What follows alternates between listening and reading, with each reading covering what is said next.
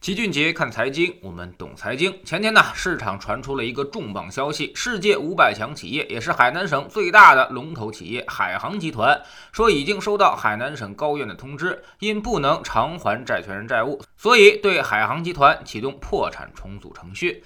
据了解呢，海航集团目前已经是债台高筑，总资产九千八百亿元，而负债已经有七千亿之多。二零二零年，海航控股、海航投资、海航科技三家公司累计亏损就高达八百一十八亿元，其中呢，海航控股估计就得亏五百八十到六百五十亿元，很可能会成为中国股市历史上最大的亏损王。之前这一记录的保持者是由盐湖钾肥在二零一九年创造的，当年呢，盐湖钾肥亏损了四百。五十八亿元，海航控股今年很可能会刷新这个记录。海航集团可是不得了，王健和陈峰九三年创业，到现在一共是二十八年。曾经呢，被认为是中国最牛的民营企业，二零一九年还位居中国民营企业榜第二名。曾经靠着举债是大肆扩张，涉及航空运输业、商业服装业、零售业、互联网、商品贸易、金融服务业等九大行业。在资本市场上，它也是收获颇丰，光控股和参股的就得有十几家公司之多，形成了著名的一股势力。江湖人称叫做海航系。这次呢，一起参与破产重组的九三家海航控股、海航基础和供销大集。都是因为严重的资不抵债，欠钱太多。除了上市公司以外，海航还是一个极其庞大和复杂的体系，有两千三百家公司之多，百分之九十都是壳公司，没啥业务。实际运营的公司呢，大概是两百家。涉及首批破产重组的大概是六十家，其债务占比是百分之五十。后面估计还得有第二批，甚至是第三批公司出来。而所谓的破产重组呢，其实就是该卖的卖，该关的关，看手里还有什么值钱的，有谁还想要。就能够抵充债务，目的呢就是要保住海航公司的航空主业。目前据说有两百八十家债权机构基本上能接受海航提出的方案了，还有几十家仍在商讨当中。而对于数量庞大的中小股东来说，退市清算的风险是无法估算的。而目前的破产重组方案被联合工作组认为是最大程度的保护股民利益的方案。方案中通过将上市公司的债务转移给大股东偿还，以及通过股抵债、留债展期、清偿、信托份额抵债等多种方式降低负债水平，以最大限度地保护中小股东的利益。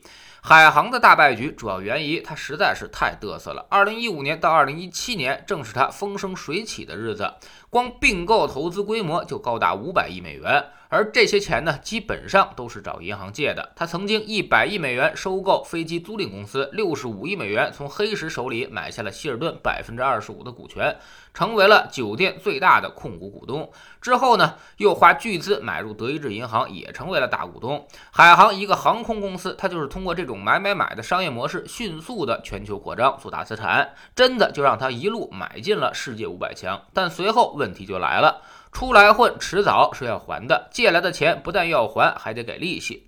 所以，二零一八年以后，海航集团负面缠身。情形已经是急转直下，大股东频频占用上市公司的资金，但即便如此，他也还是频繁的欠债不还。二零一八年七月，创始人之一海航集团的董事长王健去法国出差公务考察，突然之间意外跌落，就这么摔死了，死的实在是过分离奇，一度还引来了各种传言，海航要破产的消息是不绝于耳。在二零一九年，海航还信誓旦旦地辟谣说谣言完全失实，海航集团已经度过了最困难的时期，正全力化解流动性风险。但没想到的是，步履蹒跚的海航集团等来的并不是复苏，而是疫情。在新冠病毒的肆虐之下，全球航空、酒店业是集体萧条。数据显示，整个民航业比2019年下降了百分之四十，让海航的现金流严重受损，更是雪上加霜。终于还是没能挺过这个冬天。有的朋友担心海航系过于庞大，涉及万亿资产规模，七千多亿负债，会不会影响整个的资本市场？其实呢，还好，没什么特别大的影响，因为它不是突然之间就崩塌的。海航破产至少已经传了两年了，是全国人民都知道的事儿，只是他自己不承认而已。银行们也早就知道他还不起钱了，所以很多金融机构在之前就已经有了充分的准备，所以问题并不大。对于大家已经充分了解、充分有准备的事儿。基本上已经能够反映在市场的价格之上了。甚至它现在破产重组，没准儿还能带来一些惊喜。反正是死马当成活马医，之前对它没啥期待，反而很容易产生好消息。不过，海航破产重组这个事儿还是要给我们一些教训的，这也注定会写入新时代的大败局。任何企业在四面扩张之后都不会有好的结果，之前的大败局百分之八十都是死于扩张的。所以我们在做投资的时候要务必务必小心这些公司多元化负债扩张是一个极其危险的信号。比如前几年的某丰科技、某市、某某幸福地产。当年李嘉诚手把手教马云做生意的时候，就说了一句话。他说呢，你必须要有一个天塌下来你都能赚钱的业务，这样你才能做得长久。其实呢，我们每个人都应该如此，你得有一个天塌下来你都能赚钱的技能或者是收入，有这个现金流做保证，你才能够谋求未来的发展和进步。天天让自己的资金链绷得很紧张，一睁眼就是房贷、车贷、孩子的奶粉钱，那么你的世界就迟早会出现崩溃。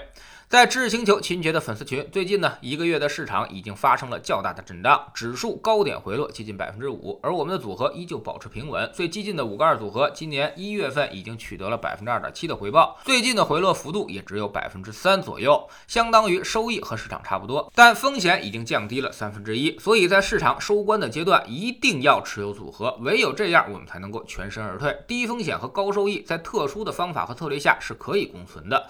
所以，我们总说投资没风险，没文化才有风险。学点投资的真本事，从下载知识星球找齐俊杰的粉丝群开始。新进来的朋友可以先到星球置顶三，我们之前讲过的重要内容和几个风险低但收益很高的资产配置方案都在这里面。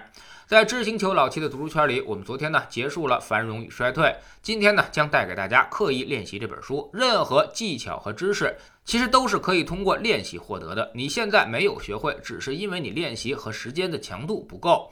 有人总是强调天赋，天赋呢，其实也是通过练习获得的。把这本书看透，会对你的人生，甚至对你教育子女都会有很大的影响。下载知识星球，找老齐的读书圈，我们已经讲过一百九十多本财经书。你现在加入，全都可以在星球读书圈的置顶二找到快速链接，方便您收听收看。我们这个计划呢，要进行十年。随着读书圈里的书越来越越。多，我们也启动新年的提价计划。明天一早，读书圈将从二百八十四元调整到三百零六元。想要每天听老齐说书的朋友，要抓紧最后一天的时间了。老用户依旧是一九九续费。读书圈学习读万卷书，粉丝群实践行万里路，各自独立运营也单独付费，千万不要走错了。苹果用户请到老齐的读书圈同名公众号里面扫描二维码加入，三天之内不满意全额退款，可以过来体验一下。